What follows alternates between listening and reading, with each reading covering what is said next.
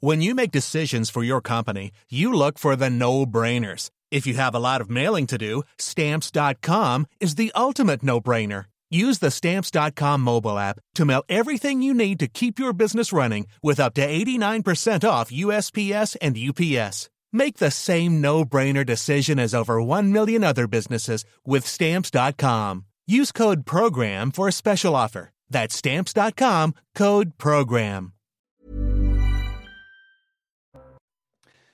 Bonjour, soyez les bienvenus. Je suis très heureux de vous retrouver pour cette belle équipe. Clélie Mathias m'a confié les clés de sa belle équipe le temps d'une émission. Vous la retrouverez bien sûr, c'est promis, lundi prochain. Dans quelques instants, je vous présente les membres de cette belle équipe. Mais tout de suite, place à l'info avec Barbara Durand.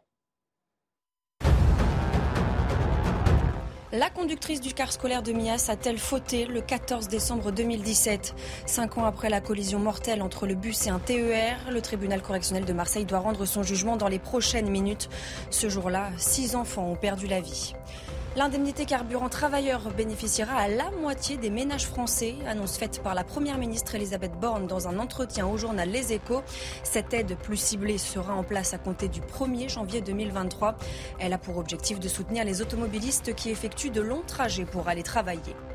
Conséquence de l'inflation et de la hausse du cours du pétrole, les tarifs des billets d'avion vont encore grimper. Depuis le début de l'année déjà, les tarifs ont augmenté de 14,2% sur les liaisons en France, de 24,3% sur le réseau international moyen courrier. Et puis à deux jours de l'ouverture du mondial de football au Qatar, l'équipe de France prend ses marques. Un entraînement à huis clos est prévu cet après-midi à 16h30 heure française. Toujours aucune nouvelle concernant l'état de forme de Karim Benzema. Un gros doute persiste quant à la présence de l'attaquant pour le premier match des Bleus mardi face à l'Australie. Merci Barbara. On se retrouve dans 30 minutes. La belle équipe, c'est parti. 14h, 15h30. Voici le sommaire. Le feuilleton de l'Ocean Viking, chaque jour, chaque jour, une info nouvelle. Hier, on apprenait que des mineurs isolés étaient partis dans la nature. Ce matin, on apprend que des migrants adultes, cette fois, vont être relâchés. La raison Vise de procédure, explication de Nomi Schulz, on en parlera. Et on parlera effectivement de ce qui ressemble à un vrai fiasco juridique avec nos invités et avec notre ami Gauthier Lebret. Gérald Darmanin veut durcir l'application des OQTF, les obligations de quitter le territoire. Le ministre de l'Intérieur vient d'écrire au préfet. On verra tout ce qui va changer avec notre ami Florian Tardif. Dans cette belle équipe, on évoquera aussi l'agression de cette jeune femme dans un TER entre Paris et Chartres. C'était le 16 octobre dernier. Le suspect est un SDF en situation irrégulière. Il a été arrêté et relâché, symbole d'un dysfonctionnement de notre justice. On en parle avec la belle équipe. Enfin, on ira à Rennes et pourquoi Rennes, me direz-vous? Car des dealers empoisonnent la vie des habitants d'un quartier. Un homme a été violemment agressé par un dealer. Que faire dans ces quartiers? Quelle solution? Reportage et débat dans quelques instants, évidemment. Soyez les bienvenus, la belle équipe c'est parti. Voici donc mes invités. J'accueille avec beaucoup de plaisir euh, Ludovine de la Rochère, présidente de la Manif pour tous. Soyez la bienvenue, chère Ludovine. Merci beaucoup. J'accueille avec beaucoup de plaisir Philippe Bilger, président de l'Institut de la parole. Très heureux de vous accueillir aussi. Et Yvan Youfol, journaliste. Très heureux de vous retrouver en tant que Nantais aussi. Ça me fait très plaisir. Et évidemment, notre ami Gauthier Lebret, euh, notre spécialiste politique, parce qu'on parlera évidemment fiasco, pas fiasco. Enfin bref, vous nous direz tout, mon cher Gauthier. Et puis à 15h, à 15h euh, je recevrai euh, Hervé Lehmann pour ce livre. qui risque de faire du bruit. Hervé Lehmann, soyez partiaux, itinéraire, la gauche judiciaire. Il a promis une petite dédicace pour vous, Philippe Bilger. Enfin, on verra ça. Je l'ai lu. Ah, vous l'avez lu. Mais vous n'avez pas la dédicace. Il me l'a envoyé. Vous n'avez pas la dédicace, si? Non, si, si, j'ai une dédicace, mais je l'ai eu.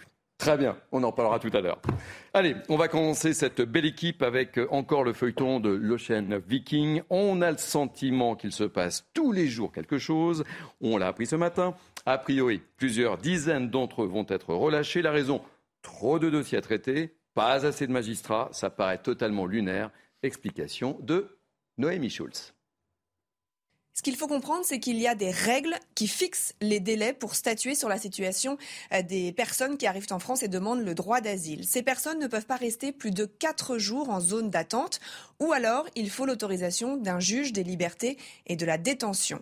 Très vite, les agents de l'OFPRA, l'Office français euh, de protection des réfugiés et apatrides, euh, ces agents donc déployés dans le centre d'accueil ont compris qu'ils ne pourraient pas traiter toutes les demandes dans le délai imparti. Ils ont donc transmis 170 euh, dossiers au tribunal judiciaire de Toulon pour obtenir une rallonge euh, du délai. Cinq juges des libertés et de la détention ont alors eu 24 heures, et 24 heures seulement, pour statuer sur ces 177 demandes, sachant que chaque candidat à l'asile a droit et même doit être accompagné d'un avocat, qu'il n'y avait pas du tout assez euh, de traducteurs. Bref, le délai était absolument intenable pour les magistrats de Toulon qui ont décidé de se dessaisir de 108 dossiers.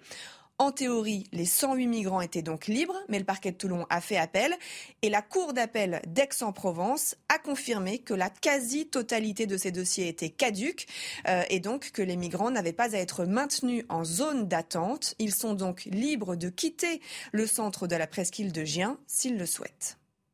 Bon, mon cher Gauthier, euh, je compte beaucoup sur vous parce que je le disais dans les titres, il se passe tous les jours quelque chose du côté de Ocean Vinking. Donc hier, c'était euh, les jeunes. isolés. Hein? Aujourd'hui, ce sont les adultes. Demain, il se passera quoi? Non, plus sérieusement. C'est ce qu'on appelle un feuilleton, Thierry. Et euh, ça me rappelle un peu, vous savez, le feuilleton autour de l'imam Iqiyoussen pour Gérald Darmanin. Euh, le tribunal administratif de Paris l'avait déjugé, puis le Conseil d'État lui avait donné raison, puis l'imam avait fui en Belgique. Il y avait eu un, rebondissement quasiment, euh, effectivement, tous les jours pendant, pendant plusieurs semaines. Et là, effectivement, en plus, ça arrive au moment où l'exécutif voulait se montrer ferme. Je vous rappelle que Gérald Darmanin disait qu'il voulait rendre la vie impossible aux personnes mm. sous euh, OQTF. Donc, évidemment, euh, Marine Le Pen a d'ores et déjà réagi, puisque ça donne de l'eau au moulin du Rassemblement national. Donc, elle récupère la situation. Pareil pour Gérard Collomb, qui, vous vous souvenez, a fait une interview. Alors là, on voit le tweet de Marine Le Pen. Mais Gérard Collomb a fait une interview euh, dans le point pour condamner la décision euh, du gouvernement d'accueillir l'Ocean Viking, il vient de réagir en disant j'avais raison que cela serve de euh, leçon. Au tweet de Marine Le Pen qui réagit là pour le coup effectivement au. D'ailleurs, la plupart des migrants, il faut le dire, la plupart des migrants vont être libérés hein, mmh, mmh. suite effectivement à ce défaut, manque de magistrats. Il y avait quatre magistrats qui étaient dédiés à cela, mais ils ont été complètement débordés. voilà, c'est le tweet de Gérard Collomb. Il y a eu des vices de forme et un manque de traducteurs aussi. Donc forcément, bah voilà, ça crée cette situation très compliqué pour le gouvernement qui voulait afficher une fermeté. Et là, en plus, on parle d'une situation où vous avez tous les projecteurs braqués sur ah cette situation hein. Donc ça laisse euh, imaginer ce qui se passe pour des situations moins médiatiques dont on n'a pas la connaissance. Encore une fois, dans le discours, le gouvernement est très ferme. On parlera de Gérald Darmanin qui a envoyé hier une note au préfet pour leur demander d'être plus ferme sur les OQTF, mais qui est une nouvelle fois rattrapé par la réalité et qui a du mal eh bien, à faire euh, suivre les actes à la parole. Ludovine de La Rochère, hors plateau, vous me disiez c'est lunaire.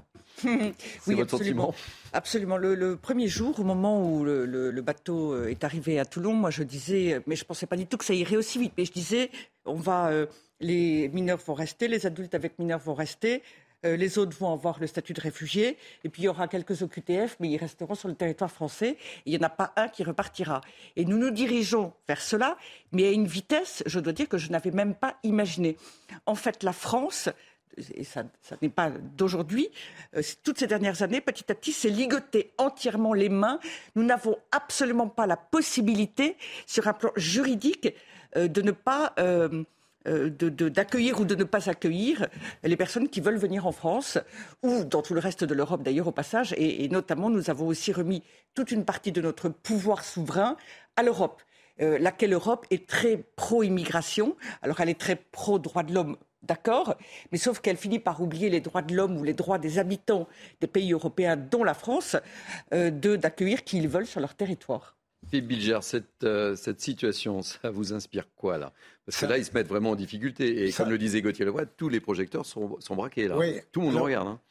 D'abord, c'est une humiliation pour la démocratie française. De mon point de vue, nous démontrons à l'heure actuelle que l'état de droit dont on nous rebat les oreilles dans sa pureté est impraticable. Deuxième élément, c'est le fait qu'il n'est pas un citoyen qui, au moment où l'océan Viking a fait l'objet de cet arbitrage, n'a pas pensé une seconde que ce serait une catastrophe. Tout le monde l'a pensé, sauf le pouvoir. Et on le voit, les mineurs réels ou prétendus s'en vont. les euh, migrants en situation irrégulière sont relâchés, partent dans la nature à nos risques et périls à nous, et par conséquent, il y a une débandade générale qui, euh, me semble-t-il, doit être reliée à cet épisode, mais qui montre plus généralement l'état de délitement des forces régaliennes en France. Yvan Youfol, c'est l'image de la France parce que tout le monde en a parlé de, cette affaire euh, de l'Ocean Viking. C'était une grosse, un gros moment de communication pour le gouvernement et au final, euh, voilà, c'est l'arroseur arrosé là. Hein. Ben oui, il y a un effet de loupe sur cet événement-là, ce qui devient un événement exemplaire et qui est exemplaire en effet d'un naufrage de l'État. Je ne vais pas reprendre la démonstration qui vient d'être faite. L'État n'est même plus capable d'assumer sa, mission première, qui est de maintenir l'intégrité territoriale, c'est-à-dire qu'il n'y a plus de frontières. L'État, mais ça a déjà été dit, l'État n'a pas, pas de politique d'immigration rentre en France qui veut et qu'une fois qu'on est rentré en France, on y reste. On le savait, on en a la démonstration. Et puis la deuxième chose, c'est l'humiliation du ministre de l'Intérieur lui-même. Il se prévalait euh, cet été de vouloir être le parangon du bon sens populaire. On a bien vu que face aux réalités, à chaque fois, il est démenti d'une manière accablante. Il avait été démenti en accusant sur en Seine-Saint-Denis les fauteurs de troubles d'être des Anglais alors que c'était des jeunes voyous de Seine-Saint-Denis. Il a été démenti sur Iqiyoussem, en effet, où il avait dit que Iqiyoussem allait naturellement devoir plier devant l'autorité de l'État. Et on a vu naturellement qu'Iqiyoussem n'a pas plié devant. Enfin, c'est a fui euh, sans que euh, l'État ne puisse le rattraper. Et puis là, d'évidence, il s'est drapé d'une manière tout à fait ridicule face à une députée Rassemblement national il s'est drapé dans son humanisme, dans son humanitarisme en disant que la députée voulait noyer des enfants. Et donc c'était tout à fait grotesque. Et l'on voit bien les limites de l'humanitarisme quand il est exhibé à ce point, c'est-à-dire qu'il empêche de penser, il empêche de réfléchir, il empêche de voir quelles sont aujourd'hui les motivations de ceux qui veulent nous rejoindre et il empêche de, constater et de colmater les brèches énormes énormes, qui sont des brèches idéologiques et juridiques, mais des brèches d'abord idéologiques. C'est-à-dire que vous avez des pays en Europe qui arrivent malgré tout à maîtriser l'immigration,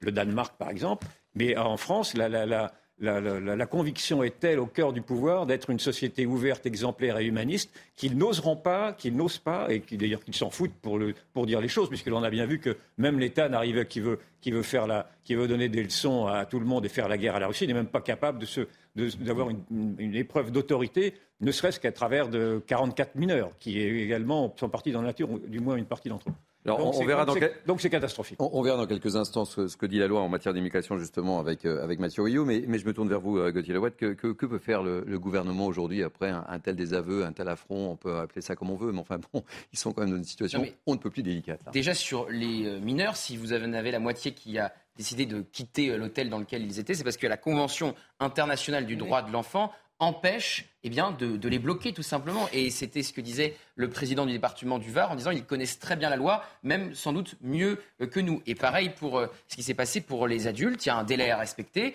euh, faute de moyens, faute de personnes. Là aussi, on en parlera, c'est de magistrats. Donc là aussi, ça dit quelque chose de l'état de la justice en France. Eh bien, le droit est respecté et donc joue pour les migrants qui doivent être relâchés. C'est le droit, c'est comme ça. Alors que peut faire le gouvernement? Et le gouvernement, il a toujours. Alors il y a une loi asile-immigration qui doit arriver au Parlement en janvier prochain. Sauf que Gérald Darmanin, il va avoir du mal à trouver une majorité, puisque dans cette loi, même si effectivement il veut durcir euh, toutes les euh, mesures sur les OQTF, par exemple réduire le nombre de recours, passer les recours de, 12 à 4, il veut créer un statut pour les, pour les euh, euh, profession dite en tension, un statut pour régulariser les travailleurs étrangers. Ça plaît absolument pas au Rassemblement national qui a d'ores et déjà annoncé qu'il ne voterait pas ce texte.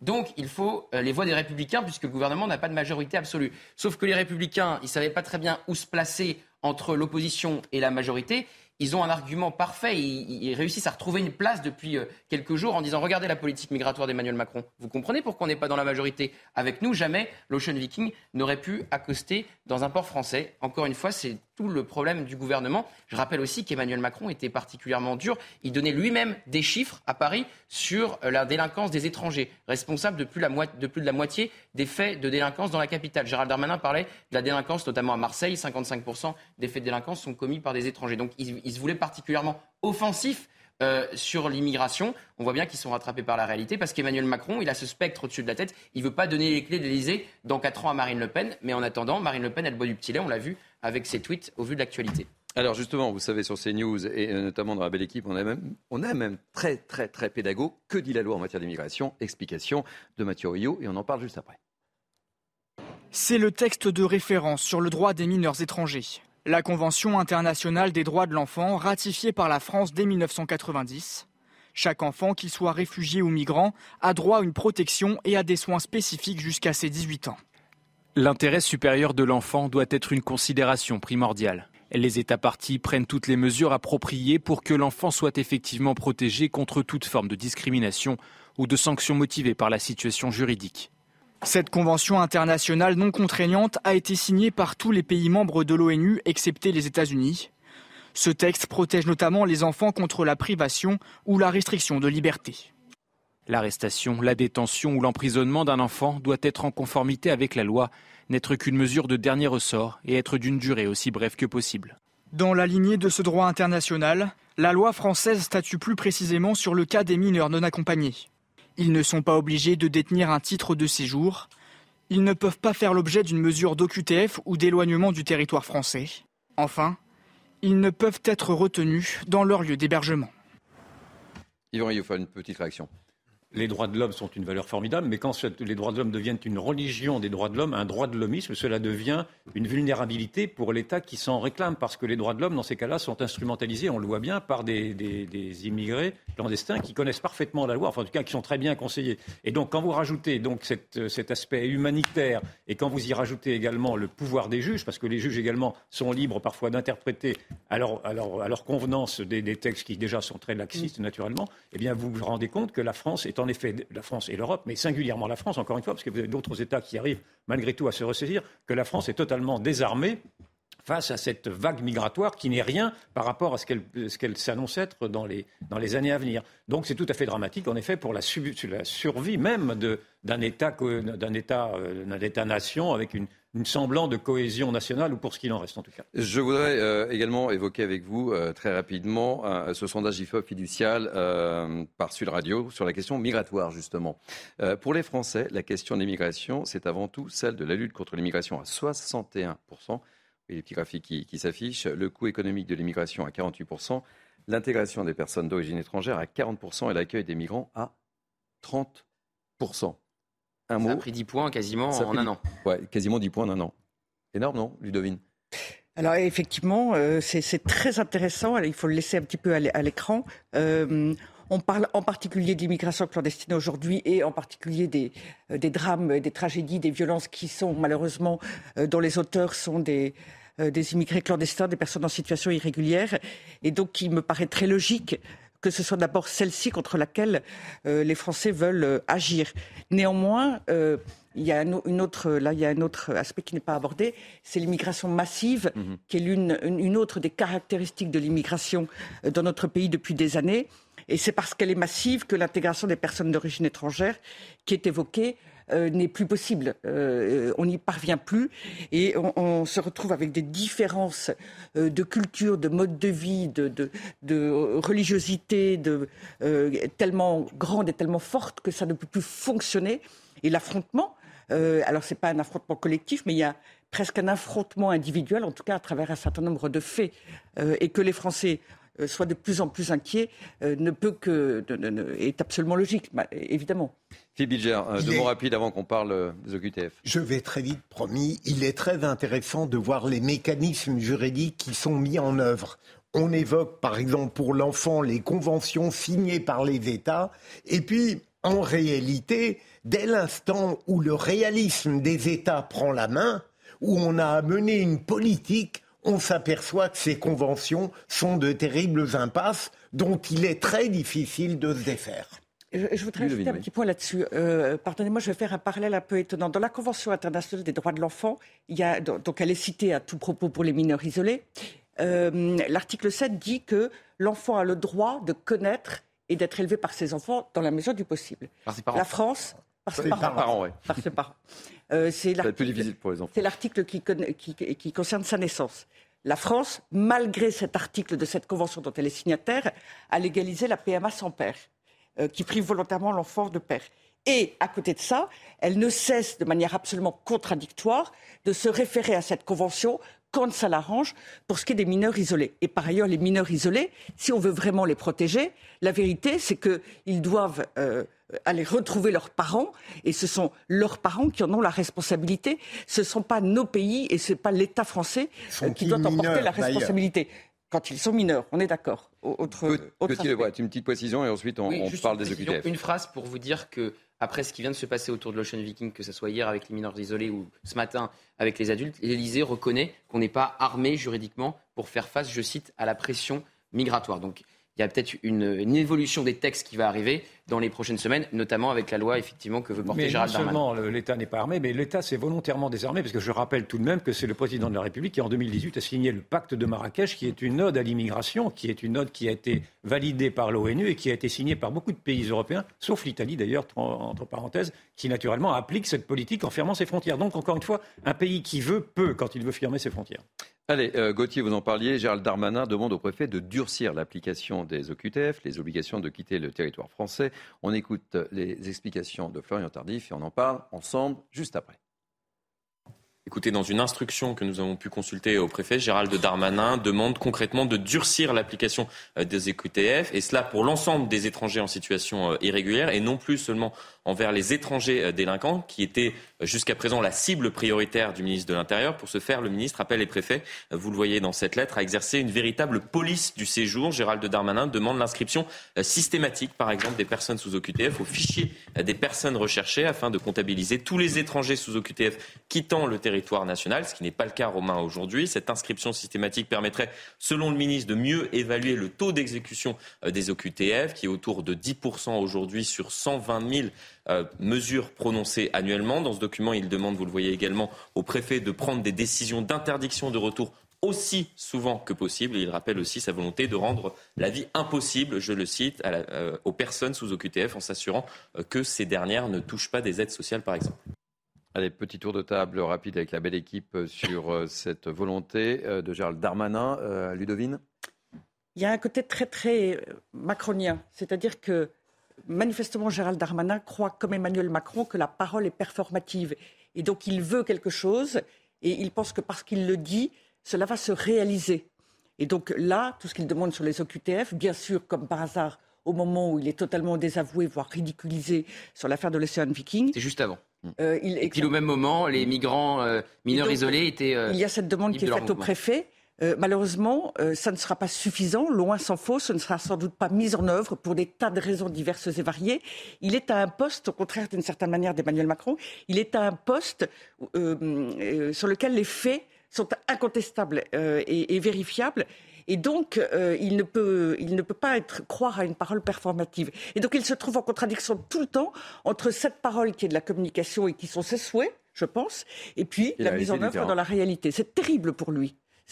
En réalité, il pousse au paroxysme ce pouvoir-là quelque chose qui relève d'une défiance à l'égard non seulement de la parole ministérielle, mais de la parole publique. C'est-à-dire qu'en réalité, ce pouvoir est en permanence dans le volontarisme abstrait et dans l'optatif. Et l'exécution et la réalité, à chaque fois, dément ses vœux pieux. Et c'est dramatique parce que ça démobilise encore plus la société française.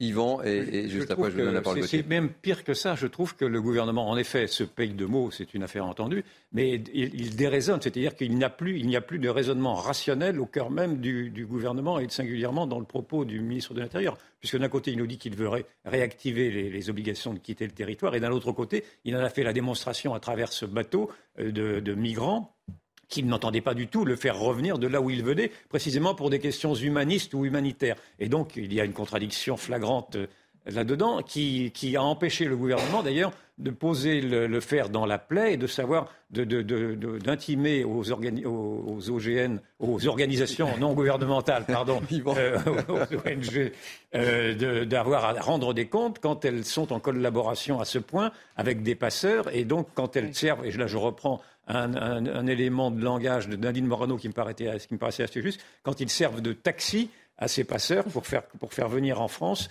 des, des, clandestins et naturellement avec le, monnayage qui va avec. Donc il y a des associations de malfaiteurs qui devraient normalement être sous le coup de la justice et, le gouvernement ne, se presse pas du tout, visiblement, pour mettre en cause ces, ces, abus-là. Allez, Gauthier Leroy, je regarde le, chronomètre. Vous avez 30 secondes pour conclure sur les OQTF. 30 secondes pour dire que Gérald Darmanin a réaffirmé euh, le souhait d'Emmanuel Macron de réaliser 100% des OQTF. Comment vous dire qu'on en est évidemment très très loin Et le vrai problème, vous le savez, c'est toujours la même chose c'est les laissés-passer consulaires qui ne sont pas délivrés par les pays d'origine. Que veut faire Gérald Darmanin? Il veut que les personnes en situation d'OQTF quittent eux-mêmes le territoire en leur rendant, je le cite à nouveau, la vie impossible, en leur coupant les prestations sociales, en les empêchant de pouvoir avoir un logement social pour qu'elles partent d'elles-mêmes, car si elles partent d'elles-mêmes, vous n'avez pas besoin de laisser passer consulaire. Évidemment, pour le moment, on est très loin de cette situation et, la réalité rattrape à chaque fois le gouvernement. Les droits de l'homme obligent un État à accueillir toute personne qui est de sa nationalité, enfin qui est née là, c'est l'art des droits de l'homme. Donc ces personnes peuvent revenir dans leur pays en réalité.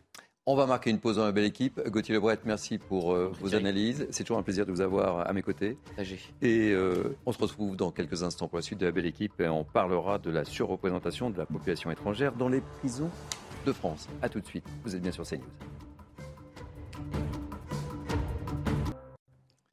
Bienvenue sur CNews, c'est la belle équipe jusqu'à 15h15 15h15. 15h15, c'est bien ça. Je vais vérifier avec les teams de la belle équipe. Nous sommes ensemble. Euh, je vous présenterai les membres de la belle équipe dans quelques instants, mais tout de suite, place à l'info avec Barbara Durand. Les Français, d'ores et déjà appelés à réduire leur consommation d'électricité sous peine de coupure de courant. Le gestionnaire du réseau de transport d'électricité RTE prévient il existe désormais un risque élevé de tension sur le réseau électrique français en janvier. Conséquence notamment du redémarrage plus lent que prévu des réacteurs nucléaires EDF. L'ancienne reine des Belges, Paola Ruffo di Calabria, cambriolée à son domicile parisien. Le préjudice du cambriolage n'est pas encore connu. Il est en cours d'évaluation. Les investigations ont été confiées à la brigade de répression du banditisme. Une enquête a été ouverte du chef de vol par réfraction. Et puis les explosions qui ont touché en septembre les gazoducs Nord Stream 1 et 2 en mer Baltique relèvent du sabotage. Information révélée par le procureur en charge de l'enquête préliminaire menée en Suède. Le 26 septembre dernier, quatre énormes fuites de gaz avaient été détectées sur les gazoducs reliant la Russie à l'Allemagne. Merci beaucoup, chère Barbara. Allez, on se retrouve avec la team de la belle équipe cet après-midi. Ludovine de la Rochère, Philippe Bilger et Yvan Oyoufol. Merci de nous être fidèles. Autre sujet sur lequel je voudrais vous faire réagir, euh, on va parler de la surreprésentation de la population étrangère dans les prisons en France. Selon les chiffres trimestriels du ministère de la Justice, un détenu sur quatre euh, est de nationalité étrangère. Ils sont un peu plus de 18 000 sur un peu plus de 72 000 prisonniers euh, dans le pays. Alors comment expliquer que ces étrangers ne réalisent pas leur peine dans leur pays d'origine? Élément de réponse avec Vincent Fernandez et on en parle avec la team juste après. Il y a en France près de 61 000 places de prison opérationnelles. Bien moins que le nombre de détenus, ils sont plus de 72 000. Et parmi eux, 18 068 sont étrangers. Un nombre important qui, selon plusieurs spécialistes, explique la surpopulation carcérale dans les prisons françaises. Partant de ce principe, qu'est-ce que l'on peut faire aujourd'hui? Euh, Il est évident qu'il faudrait faire un maximum d'application des conventions internationales qui existent d'ailleurs, mais qui sont peu ou très mal appliqué qui prévoit qu'un détenu étranger peut exécuter sa peine dans le pays d'origine. Donc il faut convaincre ces pays d'origine, ça concerne essentiellement le Maghreb et l'Afrique, euh, de reprendre euh, ces détenus et faire exécuter les peines dans leur pays. Sauf que malheureusement, ça ne se fait pas. Parmi les détenus étrangers, ce sont les pays d'Afrique du Nord qui sont les plus représentés. Près de 4000 Algériens, un peu plus de 2000 Marocains et 1254 Tunisiens. Une fois leur peine terminée, ces personnes sont souvent visées par une obligation de quitter le territoire. Elles sont donc conduites en centre de rétention administrative, eux aussi saturés. Alors Philippe Bilger, euh, comment expliquer justement que ces étrangers ben, ne réalisent pas leur peine dans leur pays d'origine? Mais pour une raison simple, euh, Thierry Cabane, c'est que euh, ce serait le bon sens. Il faudrait évidemment que ces détenus étrangers, on sait bien que c'est le vœu pieux qui consiste à demander à ces pays de les accueillir, ils ne sont pas assez sots pour accueillir chez eux ce qui représente la partie, j'allais dire pour mm. rester poli, médiocre de leur population. Et par conséquent, il faut continuer et le faire sérieusement à construire des prisons. Et je constate qu'à l'heure actuelle, on parle sans arrêt de surpopulation. Mais le problème, il faut examiner le principe de la surpopulation par rapport à l'ampleur possible de la délinquance et de la criminalité, et donc ne pas s'apitoyer sur le nombre de places actuelles, mais construire vite des prisons pour accueillir tous ceux qui doivent y être, y compris les, étrangers. Et je note avec une sorte de satisfaction amère, tout de même, qu'aujourd'hui et depuis quelques mois, on commence à ne plus mettre la, la poussière des étrangers auteurs de délits et de crimes sous le tapis français. Alors, Ludovine, euh, est-ce qu'on a, est qu'on a des leviers selon vous? Alors, il me semble, c'est ce que j'évoquais tout à l'heure, dans les droits de l'homme, il est écrit que toute personne peut rentrer dans son pays. Euh, et d'ailleurs, pendant la pandémie de Covid, euh, une personne qui n'était pas sur son territoire, qui était prise au piège à l'étranger, avait le droit de rentrer chez elle. Et, et, donc, il me semble, alors j'entends bien que ces étrangers, ils ne veulent pas volontairement rentrer dans leur pays. Enfin, c'est bien leur pays euh, qui, devrait les accueillir, les prendre en charge, et en l'occurrence judiciairement parlant. Et donc, il y a, euh, bien une logique, théoriquement, euh, judiciaire, euh, euh, diplomatique qui devrait permettre et qui donne des éléments pour mettre en œuvre les accords qui étaient évoqués par Georges Fenech, qui existent. Mais la France aussi, il faut le dire, et on le voit bien, est quand même très faible face à ces pays. Alors, il y a un certain nombre de raisons notamment énergétiques. Et évidemment, ces raisons pèsent encore plus aujourd'hui. Et il y a des choses qu'on n'ose pas, qu'on ne veut pas, ou qu'on ne tente même pas d'imposer ou de négocier avec l'Algérie, avec euh, le Maroc, la Tunisie, mais surtout avec l'Algérie. Et on en fait les frais, on en paye les, conséquences. Nous, Français, c'est terrible. justement, c'est ce que je voulais vous dire, Yvan Youfol. En fait, euh, il s'agit essentiellement de ressortissants des pays évoqués par Ludovine de la Rochère, Maroc, euh, Algérie et Tunisie. Et en fait, on n'a aucun poids la France n'a aucun poids. Pour les raisons qui viennent d'être dites, en effet, c'est que l'État aujourd'hui s'est affaissé de telle manière et le naufrage de l'État est tel qu'il n'a plus aucune autorité sur aucun des points sur lesquels il devrait naturellement s'affirmer, et singulièrement auprès de ces, pays-là qui pourraient, alors je ne connais pas moi les règles juridiques, mais qui pourraient récupérer et faire, euh, en sorte que les peines soient faites, soient, exécutées dans les pays d'origine, euh, mais avec naturellement des bras de fer et des sortes de mise en perspective de visas supprimés ou de subventions à journée ou d'aide financière quelconque. Enfin, il y a suffisamment, me semble-t-il, de, leviers pour permettre cet État à, la France de de, euh, de faire, imposer ses volontés à ces pays-là. Mais plus généralement, ce que je remarque et qui est tout à fait réjouissant, en effet, ça a été, euh, ça a été évoqué, c'est qu'aujourd'hui, les réalités sont telles qu'elle force aujourd'hui même les plus aveugles à regarder les choses d'en face. Et que même Gérald Darmanin, qui il n'y a pas si longtemps que ça disait je suis à 100 000 lieues de faire un lien entre l'insécurité et l'immigration, a été obligé de reconnaître qu'il y avait quand même au cœur même de Paris euh, plus de 50% des faits, délictueux qui sont commis par des étrangers. Et quand on dit étrangers, on parle bien donc de personnes qui n'ont pas la nationalité française, donc des véritables étrangers. Mais vous pouvez aller plus loin dans les prisons et vous interroger de savoir pourquoi dans les prisons. Et là, en fonction du nom, parce qu'il n'y a, pas de statistiques ethniques, mais en fonction du nom, vous avez certaines prisons, singulièrement dans les prisons parisiennes, où, me dit-on, 70% des détenus sont d'origine immigrée, d'origine étrangère. Alors, certes, français, mais d'origine étrangère. Donc il va falloir quand même s'interroger de savoir si vraiment cette immigration n'est pas une source de. Alors peut-être une source naturellement à la marge d'enrichissement, je veux bien l'entendre. je ne dis pas du tout que tous les immigrés sont, ou des, tous les immigrés ou descendants d'immigrés sont des délinquants, bien entendu, mais on voit bien que malgré tout, aujourd'hui, la, faillite de l'intégration est telle que les prisons sont emplies aujourd'hui d'étrangers ou de Français d'origine étrangère. Euh, Philippe je vous donne la, parole dans quelques instants, mais tout de suite, tu devines, le recherche, on est gentleman. Bah, bien sûr.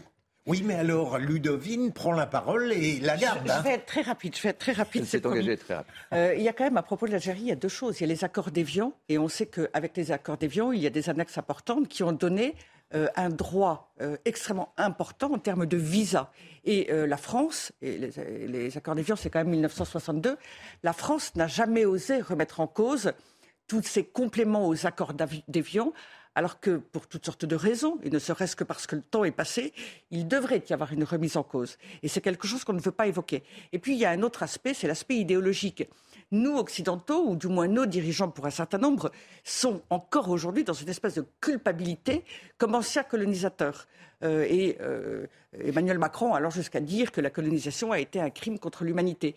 Et donc il y a aussi un refus euh, intérieur, finalement, de négocier, d'instituer un peu plus de rapports de force. Et je pense que cela explique aussi notre faiblesse bien malheureuse vis-à-vis -vis de ces États c'est très intéressant de voir en réalité ce qui relève d'une forme de comédie internationale. On voit des ministres, voir le président lui-même qui va en Algérie, par exemple, au Maroc, en Tunisie, et le communiqué final est en général plein d'optimisme. On, s'est entendu, mais en réalité, c'est un jeu de rôle puisqu'on sait pertinemment, et notamment l'État étranger qui promet, que rien ne se fera. Allez, on va changer de, thème. Vous disiez quelque chose euh, encore euh, Oui, non, mais très rapidement. il y, aurait quand même une solution dans ces genres de rapports internationaux, ce serait d'appliquer la règle de la réciprocité. C'est-à-dire que vous avez en effet un déséquilibre qui est dû à la générosité que veut afficher, quoi qu'il arrive, la France quand elle se croit exemplaire, et qui, par exemple, sur les visas, si j'ai bien compris, euh, il y a, les visas sont, sont, donnés tout de même assez largement aux Algériens pour venir en France, mais en revanche, pour l'État inverse, me paraît être tout à fait, tout à fait impossible. Et donc, ne serait-ce que pour ceci, je pense que si l'on rétablissait des équilibres et des réciprocités, la diplomatie s'en porterait mieux et l'État de la France également. Allez, on, enchaîne et, euh, on va changer de sujet, quoique.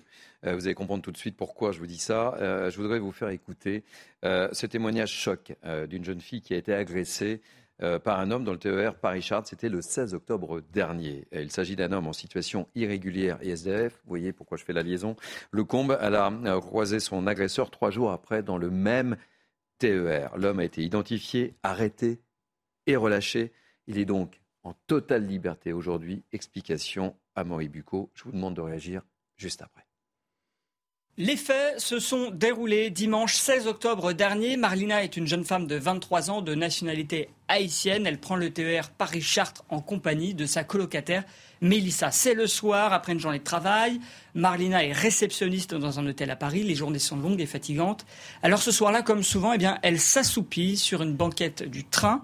Et pendant le trajet, cette fois-ci, eh bien, pendant qu'elle dort, elle sent que son collant euh, lui glisse le long de ses jambes à trois reprises. Elle raconte la scène. Écoutez. Je sentais à un moment hein, comme si mon colon il glissait. Au début, je prête pas trop attention parce que bon bah je me dis euh, c'est peut-être moi qui suis mal assise. Du coup, je fais pas trop attention. Sauf que on va dire cinq minutes après, vraiment je sens ça avec insistance et là je sais pertinemment que c'est pas magique qui glisse parce que je me regarde et je vois en fait que bah je suis bien assise, il y a aucun souci. Et c'est quand je regarde Mélissa, je vois qu'elle dort à côté en fait dans la banquette en face. Donc c'est pas elle non plus qui peut être en train de me toucher. Et là, je vois en effet la main de la personne qui est en train de descendre mon colon, glisser mon colon. Alors après cela, la jeune femme crie, repousse son agresseur qui l'insulte et puis qui finit heureusement par quitter le compartiment. Les deux jeunes femmes de leur côté préviennent la sûreté de la SNCF. Au téléphone, hein, l'agent se veut rassurant. Il promet d'envoyer une patrouille à Chartres sur le quai pour interpeller l'agresseur. Mais à l'arrivée, pas le moindre agent à l'horizon. Alors les deux jeunes femmes rentrent chez elles. Marlina contacte sa patronne hein, et décide de changer ses horaires de travail pour ne pas recroiser son agresseur. Mais voilà, trois jours plus tard, alors qu'elle est accompagnée d'une autre amie, elle le recroise à nouveau dans le même TER. Elle se met à crier, elle raconte la scène là encore, écoutez. Je leur disais, mais vous vous rendez compte, cette personne-là, il y a trois jours de cela, il m'a agressé, il a essayé de descendre mon collant. J'ai prévenu la police, je leur ai expliqué, je leur ai donné la description de la personne. Ils avaient des caméras, personne n'a rien fait. Et aujourd'hui, je me retrouve face à mon agresseur dans le même train que moi et vous me demandez de garder mon calme, en fait. Là, sur le coup de l'émotion, pareil, je commence à pleurer. Je dis, c'est pas normal, en fait, ce qui m'arrive. Et là, il y a deux jeunes filles qui descendent et qui interviennent, qui disent, oui, elle a raison, elle ment pas, parce que cette même personne euh, nous a déjà regardé avec insistance s'asseoir à côté de nous. On a vécu à peu près euh, des situations similaires à ce qu'elle décrit. Ce jour-là, un passager appelle finalement la police. L'agresseur présumé est interpellé. Alors il s'agit d'un homme en situation irrégulière, déjà visé par une OQTF, âgé de 33 ans, sans profession ni domicile et déjà connu de la police sous différents alias pour différents vols. Face aux policiers, l'homme nie en bloc, mais le bornage de son téléphone montre qu'il était bien dans le même train que la victime présumée ce dimanche soir 16 octobre. De son côté, la jeune femme dépose plainte. Elle est convaincue que son agresseur présumé va être jugé et condamné. Pourtant, rien de tout cela ne se produit puisque l'homme est tout simplement relâché. Alors pourquoi? Eh bien parce que la préfecture qui veut le placer en centre de rétention n'a plus de place en centre de rétention. Et de son côté, la justice, eh bien, il n'y a pas de preuves assez suffisantes pour placer l'homme en détention provisoire, d'autant qu'entre-temps, les images de la SNCF de vidéosurveillance eh ont été effacées. Si bien qu'aujourd'hui, un mois après les faits, eh l'homme est toujours dans la nature. Alors pour finir, je vous propose d'écouter euh, la colocataire de la victime présumée qui était présente lors de l'agression. Elle raconte que depuis, elle prend certaines précautions à certaines heures lorsqu'elle prend le TER. Écoutez son témoignage. La dernière fois, j'ai mis ma robe dans le sac et, euh, je suis sortie en pantalon. On se sent pas en sécurité. C'est euh, c'est plutôt de la précaution, je dirais. Mais pour moi, c'est avilissant qu'une femme ne puisse pas s'habiller comme elle souhaite. Moi qui suis d'habitude assez féminine, et je trouve ça scandaleux.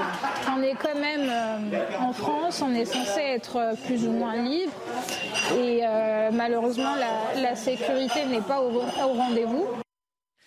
Ludovine de, de, La Rochère, cette histoire, elle est euh, là aussi, encore une fois, incroyable, totalement lunaire. Quoi. Et on est en 2022. Elle est incroyablement emblématique d'un phénomène assez général. Euh, et mon cri du cœur serait de, serait de crier à l'incompétence et au je m'en foutisme. Parce qu'en vérité, euh, il y a euh, la réponse insuffisante de la justice, mais il y a d'abord l'insuffisance des lois. On a vu à quel point la loi nous a rendus faibles, ou les lois successivement nous ont rendus faibles. Et puis il n'y a pas de place dans les prisons, et puis il n'y a pas de place dans les centres de rétention. Euh, cette personne aurait dû être dans un centre de rétention, mais ne l'est pas parce qu'il n'y a pas de place. C'est de l'incompétence, euh, c'est de l'irresponsabilité. Puis vous imaginez le choc de cette jeune fille croisant son agresseur. Euh, mais bien sûr, c'est révoltant. Et, et, et elle, alors, elle n'avait pas déposé plainte tout de suite, ce, qu'elle aurait dû faire. Elle le fait finalement, mais de toute façon, il n'est pas poursuivi. Et il, enfin, il n'est pas poursuivi. Il n'est pas. il a été relâché, en tous les cas. Il a été relâché. Et puis, il y a un autre aspect dans cette question. Pourquoi, en écoutant le reportage, je me demandais pourquoi ces immigrés clandestins sont particulièrement souvent auteurs euh, de, de, de, faits très très graves et finalement souvent vis-à-vis -vis des femmes. Euh, parce qu'après tout, les hommes sont les hommes. Il y a toujours eu parmi les hommes une toute petite proportion d'hommes euh, agresseurs. non pas les hommes, mais quelques hommes. Et, Il ne faut pas généraliser, hein, Ludovine. Hein. Exactement, exactement. Ne tombons pas dans cette dans ce type d'aberration. Euh, et au fond, leur propre culte, parce que dans leur pays, je ne pense pas que ces hommes soient nécessairement des agresseurs, en vérité. Ou en tout cas, probablement pas autant que cela proportionnellement, euh, parce que là, c'est impressionnant. Et il me semble qu'il y a le mépris de la femme dans leur propre culture, mais chez nous, il y a en plus le mépris de la femme occidentale. Elle n'est qu'un objet. Euh, pour un certain nombre, elle n'est pas musulmane, et donc ils peuvent en faire ce qu'ils veulent, suivant leur pulsion. Et, je pense que cela explique la réitération euh, impressionnante de ces faits euh, commis sur des femmes. Je rappelle que euh, tout à l'heure, on recevra tous ensemble Hervé Lehmann qui parle de la justice avec, je rappelle, le titre de, de son livre hein, que, que, je remontre. Soyez partiaux itinéraires de la gauche judiciaire, ça sera passionnant, vous verrez. Euh, ça démontre quand même une certaine impuissance de notre justice, Philippe Bilger. oui, même. alors Thierry Cabane, si vous le permettez, l'excellent reportage d'Amaury Bucco euh, suscite rapidement chez moi trois niveaux de réflexion si ces péripéties scandaleuses ont été accomplies ou non accomplies, dirais-je, en raison d'un état de droit qui a été appliqué à la lettre, eh bien, c'est clair, il faut changer demain l'état de droit. Deuxième élément, bien sûr, il y a le problème des moyens. Je n'en disconviens pas. Mais troisième et dernier élément, si on constate que dans ces péripéties, il y a eu des défaillances à tel ou tel niveau, qui résulte d'une incurie, d'une incompétence, eh bien, je pense qu'il faut euh, mettre en œuvre un véritable contrôle professionnel et sanctionner les fauteurs de ce trouble. La France, elle adore dénoncer des abstractions, mais elle répugne à mettre en cause des responsabilités personnelles. Et pourtant, la seule manière de faire qu'on atteigne un certain, un certain niveau de fiabilité professionnelle à tout niveau, c'est de mettre en œuvre cette pratique. Et deux mots sur, sur le sujet, Yvan Rioufol. Oui, je suis d'accord avec ceci. Je pense que tout ce qui résume les sujets que nous avons évoqués, c'est un abandon de poste. C'est-à-dire que l'État a abandonné effectivement ses missions, ses missions régaliennes.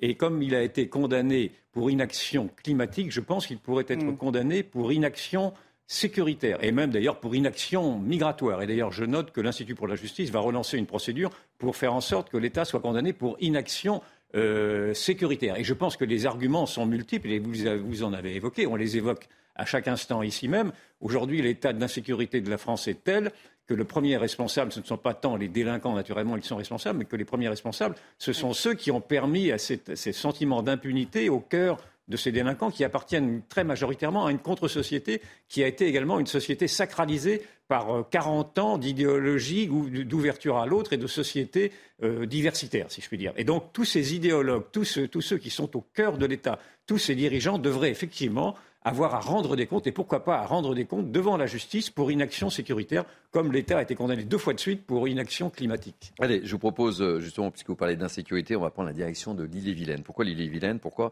on va prendre des nouvelles de l'homme qui a été violemment agressé à Rennes par des dealers et consommateurs à qui il reprochait justement, justement, de squatter devant la porte de son immeuble.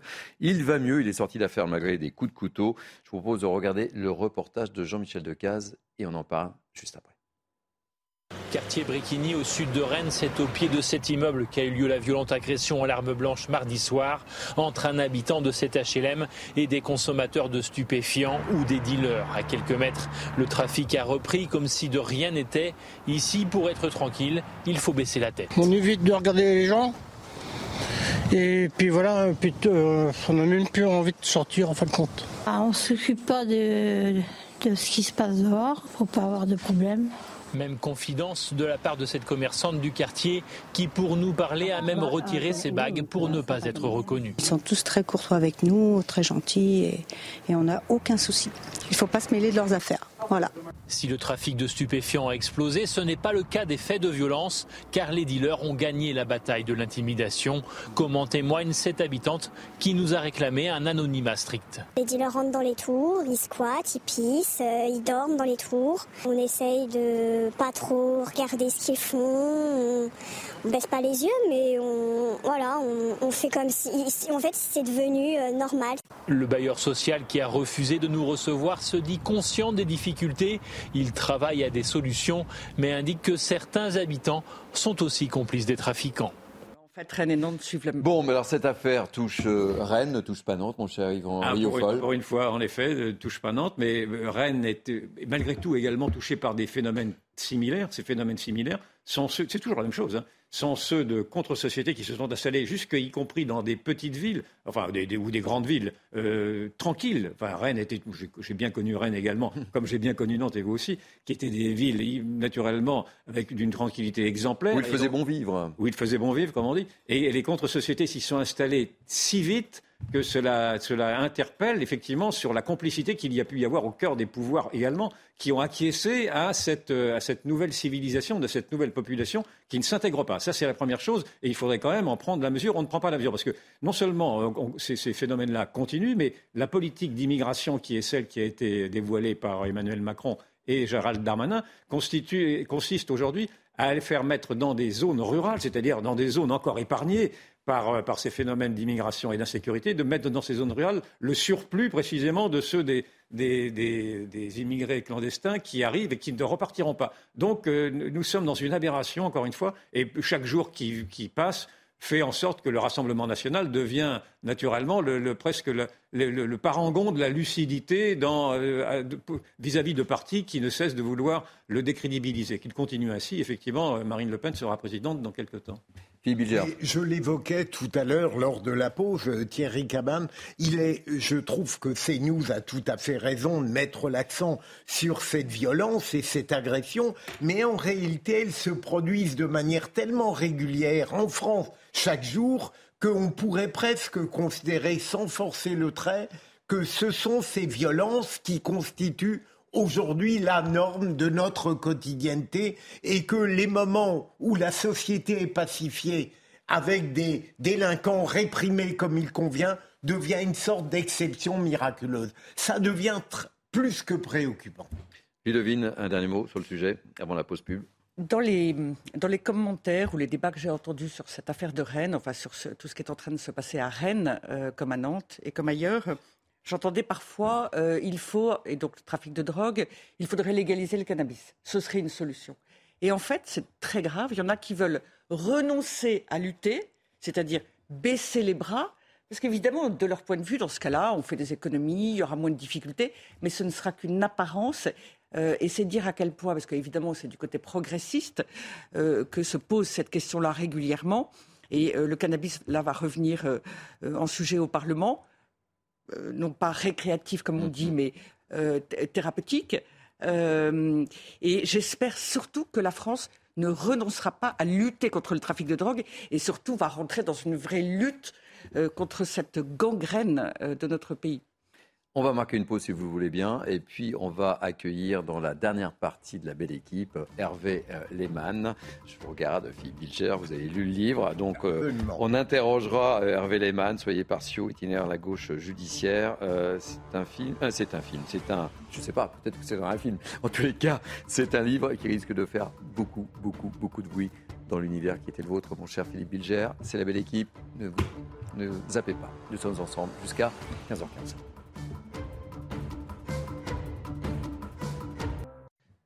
Vous êtes bien sur CNews, c'est la dernière ligne droite pour la belle équipe. Je vous présente ma team dans quelques instants, mais tout de suite, place à l'info. Et l'info cet après-midi, c'est Barbara Durand. L'Elysée qualifie de vilain geste le refus du gouvernement italien d'accueillir le navire Ocean Viking. Depuis, la France réclame des initiatives européennes pour un meilleur contrôle des frontières extérieures et des mécanismes de solidarité. Les ministres de l'Intérieur de l'Union européenne doivent d'ailleurs s'entretenir à ce sujet le 25 novembre prochain à Bruxelles. L'inquiétude monte dans les pharmacies. Certains médicaments manquent à l'appel et d'autres menacent d'être très prochainement en rupture. C'est le cas de l'amoxicilline, le principe antibiotique prescrit aux enfants, notamment pour lutter contre les infections bactériennes comme les otites. Conséquence de l'inflation et des coûts de l'électricité, la SNCF annonce l'augmentation de ses tarifs de 5% en moyenne à partir du 10 janvier 2023. SNCF Voyageurs a cependant mis en place ce qu'elle appelle un bouclier tarifaire. Cela concerne les billets TGV Inouï achetés à l'avance qui, eux, n'augmenteront pas. Enfin, la COP27 en Égypte prolongée jusqu'à samedi. Les négociations pour sortir de l'impasse sur le financement par les pays riches des dégâts climatiques déjà subis par les pays pauvres ne sont pas terminés. Je suis déterminé à terminer cette conférence demain, a déclaré le président de cette COP27, appelant les partis à passer à la vitesse supérieure. Merci beaucoup Barbara. On vous retrouve dans 30 minutes. Allez, euh, c'est la suite de la belle équipe avec euh, mon équipe de l'après-midi. Ludovine de la Rochère, présidente de la Manif pour tous. Ravi de vous accueillir. Philippe Bilger, président de l'Institut de la Parole. Et puis Yvan Rioufol, évidemment, journaliste que tout le monde connaît. Et, chose promise, chose due, il est avec nous. Hervé Léman, on dit bien Léman, euh, très heureux de vous accueillir et auteur du livre Soyez partiaux, itinéraire la gauche, de la gauche judiciaire. Bonjour, ça risque de faire du bruit. Peut-être. On en parlera dans quelques instants et vous répondrez à nos questions. Et Philippe Bilger a plein de questions à vous poser, lui aussi, évidemment. Vous mettez la pression. Ah ben évidemment, ça c'est du teasing, c'est ce qu'on appelle du teasing, Philippe. Hein. Absolument. et je vais vous laisser mon fauteuil peut-être. Allez, euh, juste avant donc de discuter et, de nous entretenir avec Hervé Léman, je voudrais évoquer euh, ce sujet qui est un sujet qui va vous intéresser ô combien, cher Ludovine de la Rochère. Un colloque sur la fabrique de l'enfant transgenre n'aura pas lieu. Euh, il devait se tenir ce dimanche à la mairie du 3e à Paris. La cause? Simplement, je vous le donne, je vous la donne, des menaces et des intimidations d'activistes LGBT. Euh, ces derniers accusent tout simplement les intervenants de transphobie suite à la publication en janvier dernier d'un ouvrage. La mairie euh, parisienne a donc préféré annuler le colloque sans donner plus d'explications, mais nous, on va vous en donner des explications avec Mickaël Dos Santos. Il n'y aura pas de colloque dédié aux nouveaux enjeux des parents ce dimanche à la mairie du 3e arrondissement de Paris. Dans un communiqué, l'association WISO, dédiée aux problématiques de l'enfance en Israël et dans le monde, a rapporté que la mairie a reçu un nombre important de menaces et d'intimidations en vue de cette réunion. En cause, la présence des pédopsychiatres Caroline Eliachev et psychanalyste Céline Masson, toutes deux auteurs de l'ouvrage La fabrique de l'enfant transgenre. Les militants LGBT pointent du doigt certaines idées du livre, parmi lesquels l'inquiétude face à l'augmentation d'enfants voulant changer de genre. La mairie de Paris a rappelé son engagement dans la lutte contre les discriminations et la transphobie et a annulé l'événement. Une décision qui sonne comme un aveu de faiblesse pour la pédopsychiatre concernée. Céder devant, euh, euh, devant des protestations euh, de militants transactivistes, ça s'appelle pour moi de la lâcheté. Cette annulation rappelle celle de la philosophe Sylviane Lagazinski, opposée à la GPA, qui devait intervenir à l'université de Bordeaux-Montaigne en octobre 2019. Je me tourne vers vous, Ludovine de, de La Rochère. Quel est votre ressenti sur cette décision et ce report? Alors d'abord, c'est tout à fait typique de ce qu'on appelle la cancel culture, euh, qui est euh, l'une des méthodes du wokisme. Donc cette idéologie euh, très totalitaire, comme on peut le constater, très antidémocratique. Il n'y a pas de place pour le débat. Dans la cancel culture, vous avez aussi une utilisation des réseaux sociaux, l'appel à une autorité pour obtenir que quelqu'un soit annulé quand c'est un événement, euh, que le bouquin soit publié quand c'est dans l'édition. Et littéralement, euh, c'est une chasse aux sorcières contre des personnes qui ne pensent pas conformément au wokisme. C'est une première chose. Et donc là, c'est tout à fait typique. Euh, deuxièmement, il faut savoir que cette mairie en question reçoit des réunions commerciales en vue de vente de contrats de gestation pour autrui. Donc, ils ont reçu apparemment des menaces, euh, je veux bien le croire, parce qu'en effet, c'est leur méthode, leur manière de faire. Mais par ailleurs, cette mairie elle-même euh, dispose et utilise ces salles, euh, encore une fois, pour des pratiques tout à fait scandaleuses et illégales. Et, donc, en fait, il y, y a, aussi la logique idéologique et politique, les choix politiques de cette mairie. Et puis, il y a un autre aspect qui est, à mon avis, encore plus grave, c'est que euh, Madame Eliachev est donc pédopsychiatre, c'est une grande spécialiste.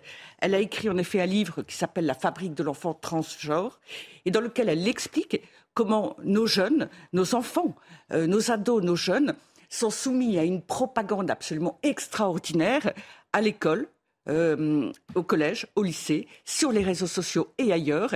Et on leur dit, ça consiste à leur dire ou à leur faire croire qu'ils ne sont peut-être pas garçons ou filles on remet en cause leur propre identité et au lieu de les aider à être bien dans leur peau, on les enfonce ou on crée d'éventuelles difficultés en termes d'identité. C'est criminel, c'est gravissime. Et une fois rentrés dans cet engrenage-là, ces jeunes prennent des bloqueurs de puberté, euh, mettent en danger leur santé parce qu'ils les prennent pendant longtemps, puis des traitements hormonaux euh, dont les effets sont irréversibles. Ce que je veux dire par là, c'est que Mme Eliachev, elle cherche à protéger des enfants euh, d'une idéologie qui a des effets concrets et gravissimes. Et euh, c'est donc une affaire très grave. Euh, le nombre de jeunes concernés explose en ce moment en France. Un dernier mot, euh, Yvan, parce que je voudrais qu'on prenne du temps avec Hervé Léman. L'extension du wokisme est fulgurante au, au, cœur même de l'éducation nationale. L'ancien ministre de l'Éducation a pris une circulaire sur pour euh, bah, acquiescer à cette théorie du genre, qui permet donc à des élèves de, qui se sentent femmes ou hommes de changer de prénom sans même avoir l'accord de leurs parents. Et donc tout ceci a été très bien décrit. C'est une idéologie totalitaire. C'est même une nouvelle religion. Il y a un très bon livre que je recommande de Jean-François Bronstein qui sur, sur la religion woke. Mais simplement, ce, ce que je remarque, c'est je, me demande où sont passés les résistants, parce que face à une idéologie totalitaire, vous devriez avoir des résistants, vous ne devriez avoir que des résistants. Or, il n'y a pas de résistants, il n'y en a même pas du tout. Quelques intellectuels, il y a la entendu. pour tous. Eh ben, pas du tout, hormis, hormis vous, madame. Mm. Mais euh, sinon, euh, à part vous, je n'entends personne. Non je n'entends personne, en tout cas, je vois qu'une mairie euh, recule face à des intimidations d'un de, de, nouveau sectarisme. Et c'est ceci qui est affolant, c'est-à-dire que on se rend compte qu'aujourd'hui que notre démocratie est perméable à tout point de vue à des nouveaux totalitarismes qui soient écologistes, wokistes, islamistes, etc. Je vois que le temps passe très vite. Je suis trop discipliné. Oui, mais c'est bien.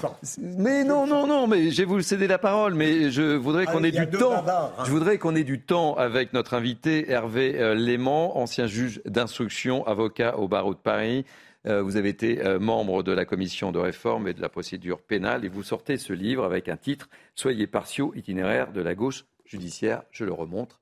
Euh, pourquoi ce titre? Le titre Soyez partiaux, c'est une, référence à ce qu'on a appelé la, harangue de Baudot, qui était un texte écrit par un des, membres fondateurs du syndicat de la magistrature, qui donnait des conseils aux jeunes magistrats. Et le, conseil le plus important qu'il donnait à ces jeunes magistrats, c'était soyez partiaux. Faites pencher systématiquement la balance. Vous avez vu sur la couverture, elle penche un peu. Oui, elle penche un peu, oui. oui. Et vous voyez Je le vois bien. Et vous voyez de quel côté Elle, penche de quel côté, oui. oui, de quel côté, voilà. Et donc, euh, faites pencher systématiquement la balance euh, pour euh, le faible contre le fort, pour l'ouvrier contre le patron, pour la femme contre le mari, le fils contre le père, le, voleur contre, le policier. Le propriétaire. Absolument, le locataire contre le propriétaire, et, ainsi de suite. Donc c'est un, choix de, de partialité qui évidemment interroge les, les, juristes, les juges et les avocats qui aiment bien, qui sont assez attachés à la notion d'impartialité. Donc c'est ça le sens de ce, de ce... Oui, parce que vous le dites là, je, je, dis c'est assez fort quand même. Hein, je demanderais, parce que Philippe Bilger vous regardez avec une grande attention. Et euh, quand je, vous ai dit, quand je lui ai dit que vous étiez euh, notre invité, il était très heureux. Donc, ils sont contre la bourgeoisie, contre les frontières, contre la prison. Qui sont-ils? Des juges. Que veulent-ils faire? Faire eux-mêmes la loi. D'où viennent-ils? Du syndicat de la magistrature fondé au lendemain de mai 68. On en est où aujourd'hui? Au moment où on évoque une grosse crise euh, des Français en leur justice, on l'évoquait au mois d'octobre, je crois qu'ils sont plus de 80% des Français à ne plus croire à la justice française. Euh, là, ça va être euh, une grosse mise en doute quand même, non? Les, euh, membres et militants du syndicat de magistrature représentent une, minorité, une minorité de magistrats. Mais c'est une minorité qui est organisée, qui est, structurée depuis longtemps, depuis un demi-siècle, hein, depuis mai 68, et qui aujourd'hui est à, tous les niveaux de la hiérarchie judiciaire. C'est-à-dire que le, temps où on parlait des petits juges rouges est, passé. Vous avez des premiers présidents de cour d'appel qui sont membres ou anciens membres du syndicat de la magistrature, vous avez à la, Cour de cassation des membres et anciens membres du syndicat de la magistrature, c'est-à-dire que euh, toute, euh, toute, la magistrature est, pénétrée par des, magistrats euh, minoritaires, mais organisés et actifs et convaincus, et qui répondent à cette idéologie. Et on a beaucoup traité cet après-midi avec les membres de, de, la belle équipe, justement, de personnes qui ont été arrêtées, qui sont relâchées ou la petite musique, c'est de dire effectivement qu'on ne croit plus euh, en, la justice. Est-ce que vous pensez que ce livre va redonner confiance aux Français en lisant votre livre? Je ne sais pas si mon livre va donner confiance. Le, sens de mon livre, c'était d'expliquer un, phénomène dont on ne parle pas beaucoup. Le syndicat de la magistrature, on en parle à l'occasion de, de, quelques, euh, quelques événements comme le, comme le, mur des cons, qui est un, événement assez euh, lamentable, ou d'autres ou l'engagement du syndicat de magistrature pour César Battisti, qui, qui, mm. qui, est un assassin euh, notoire et qui a fini par reconnaître être un assassin. Donc il y a des, des, moments comme ça où on dit ah bah quand même ces, ces, petits, juges rouges là ils exagèrent. Mais ce qu'on ne sait pas c'est euh, d'où ils viennent, ce qu'ils veulent et où ils vont. Et le sens de mon livre c'est de décrire l'histoire du syndicat de la magistrature et, et cet itinéraire. C'est pour ça que je parle d'un itinéraire de la gauche judiciaire. C'est principalement le syndicat de la magistrature mais c'est aussi quelquefois des, gardes des sceaux de, gauche ou des avocats mm. euh, qui ont un itinéraire. Et cet itinéraire, c'est, euh, je dirais, vers la société dont ils rêvent, qui est une société, on pourrait dire, altermondialiste. Une société dans laquelle euh, il n'y a pas de prison, parce que la prison, c'est une institution bourgeoise. La prison, elle a été inventée, nous le savons tous ici, par la bourgeoisie pour opprimer le prolétariat. Donc il n'y a pas de prison. Philippe, une petite réaction sur. Euh, vous avez lu le livre hein, d'Hervé Léman. Quelle est votre réaction? Alors, euh, quelques fausses questions, mais de vraies affirmations de ma part. D'abord, le reproche très amical que je ferai à Hervé, c'est que le syndicat est très pervers, mais tout de même, il y a parfois au sein du syndicat, dans celui que j'ai connu aux origines, des îlots de normalité et d'intelligence. Mais pour le reste, j'approuve absolument ce qu'a dit Hervé il faut bien voir que le syndicat de la magistrature, pour ne parler que lui, ne sert pas la justice, il s'en sert. Et ça, c'est fondamental. La finalité du syndicat, elle est idéologique, elle est politique, elle n'est pas judiciaire. Et dernier élément, et là je, je vous rejoins, c'est le fait que je ne comprends pas le magistrat par vocation, qu'il soit comme citoyen de droite ou de gauche, est là pour concilier ordre et justice. Alors si ces magistrats, hommes ou femmes, eux sont mal à l'aise dans cette institution, mon Dieu, il y a tant de métiers qui les attendent, ils peuvent y aller. Alors, euh, Hervé, euh, on, peut dire qu'ils ont aussi des relais dans, les, dans le monde des médias. Ah bah, et que certaines affaires transpirent alors qu'elles ne devraient pas transpirer. Alors, je, je, cite personne. Hein. Alors, on, je cite personne, mais je pense que oui. À moins que vous puissiez vous les citer. Qui, est euh, celui des affaires euh, euh, politico, politico-financières, je dirais. Hein. Mm. Où, là, c'est un petit peu différent et ce n'est pas vraiment l'objet de, de, ce livre-là. J'ai fait un livre sur le procès Fillon où j'ai décrit comment quelquefois. Même les violences policières, Hervé. Oui. On peut... Oui, oui. Ce que dit Thierry Cabane, je vois très bien les publications auxquelles il fait référence. Je n'ai rien dit. Non, vous n'avez rien Je n'ai rien dit. Je n'ai pas envie de me faire taxer de... Vous êtes d'une sérénité, d'une objectivité indépassable. Total. Après, en revanche... Si, euh, si Hervé Léman veut, veut, en parler, euh, je lui laisse la liberté de pouvoir évoquer. il, est évident qu'il y a euh, une alliance objective entre, entre une, certaine presse qui se veut une presse d'investigation hein, et, certains juges. Et on, travaille main dans la main et on se donne les, informations et, on fait avancer les, affaires comme ça. Mais ça, ça c'est l'affaire Fillon. Hein. C'est mmh, mmh. comment, comment en, en six semaines on, flingue le, candidat de l'opposition qui, risque de, remporter. Et, cette presse, vous la, on, peut, on pouvait la citer oh, bah, euh, oui, euh, on peut citer Mediapart, on peut citer le. On est pour la transparence sur CNews. Hein. Euh, Libération, le monde. Libération, le, Monde quelquefois.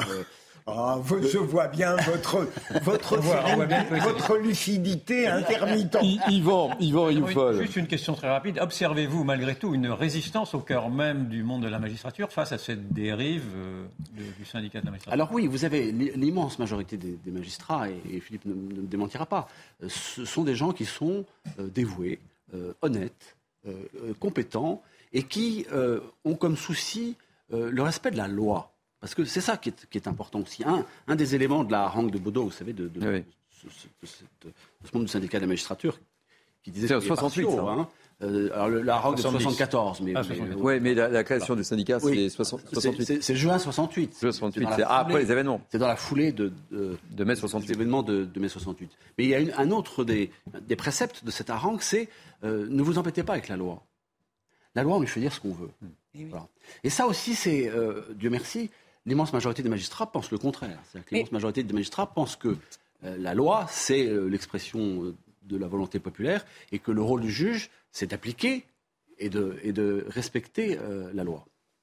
Ah, l'émission touche à sa fin. Deux mots, très rapidement. Mais deux mots. Et je vais vraiment très vite, mais sauf que c'était une question sur ah. euh, le fait que ce syndicat est donc très minoritaire et néanmoins on constate un laxisme absolument extraordinaire en matière de sécurité et d'immigration. Et on vient de le voir là avec euh, l'affaire de l'Océan Viking. La justice euh, va avec un laxisme bien souvent incroyable. Eh bien, vous savez quoi? Ça s'explique. devine. Hervé va vous répondre après l'émission. Lisez le livre, vous avez la réponse. Voilà. Donc, merci, merci. J'étais ravi de vous accueillir et la team de la belle équipe était ravie euh, de vous accueillir, à, commencer par évidemment Philippe Bidger que je remercie, Yvan Youfol que je remercie, Ludovine euh, de la Rocher que je remercie également. Euh, je rappelle le livre Soyez partiaux, itinéraire, la gauche judiciaire, Hervé Lehmann, salaire passionnant. Et c'est effectivement passionnant. Euh, merci pour votre fidélité. Euh, merci à nos invités. Merci à Myriam Essama, à Louis Lallemand, Cynthia Pina qui m'ont aidé à préparer cette belle équipe. Merci à Jacques Sanchez à la programmation. Merci aux équipes en régie. Tout de suite, vous retrouverez Nelly Denac pour 90 minutes info. On parlera beaucoup de migrants. Et euh, si vous voulez revivre la belle équipe, eh bien n'oubliez pas, c'est cnews.fr. Et puis, moi, je vous retrouve ben, tout simplement demain matin, 10h30 pour Midi News. Et lundi, c'est promis, Clélie sera ici en bonne place pour vous présenter la belle équipe. Belle journée. Vous êtes bien sur CNews. Retrouvez tous nos programmes et plus sur cnews.fr.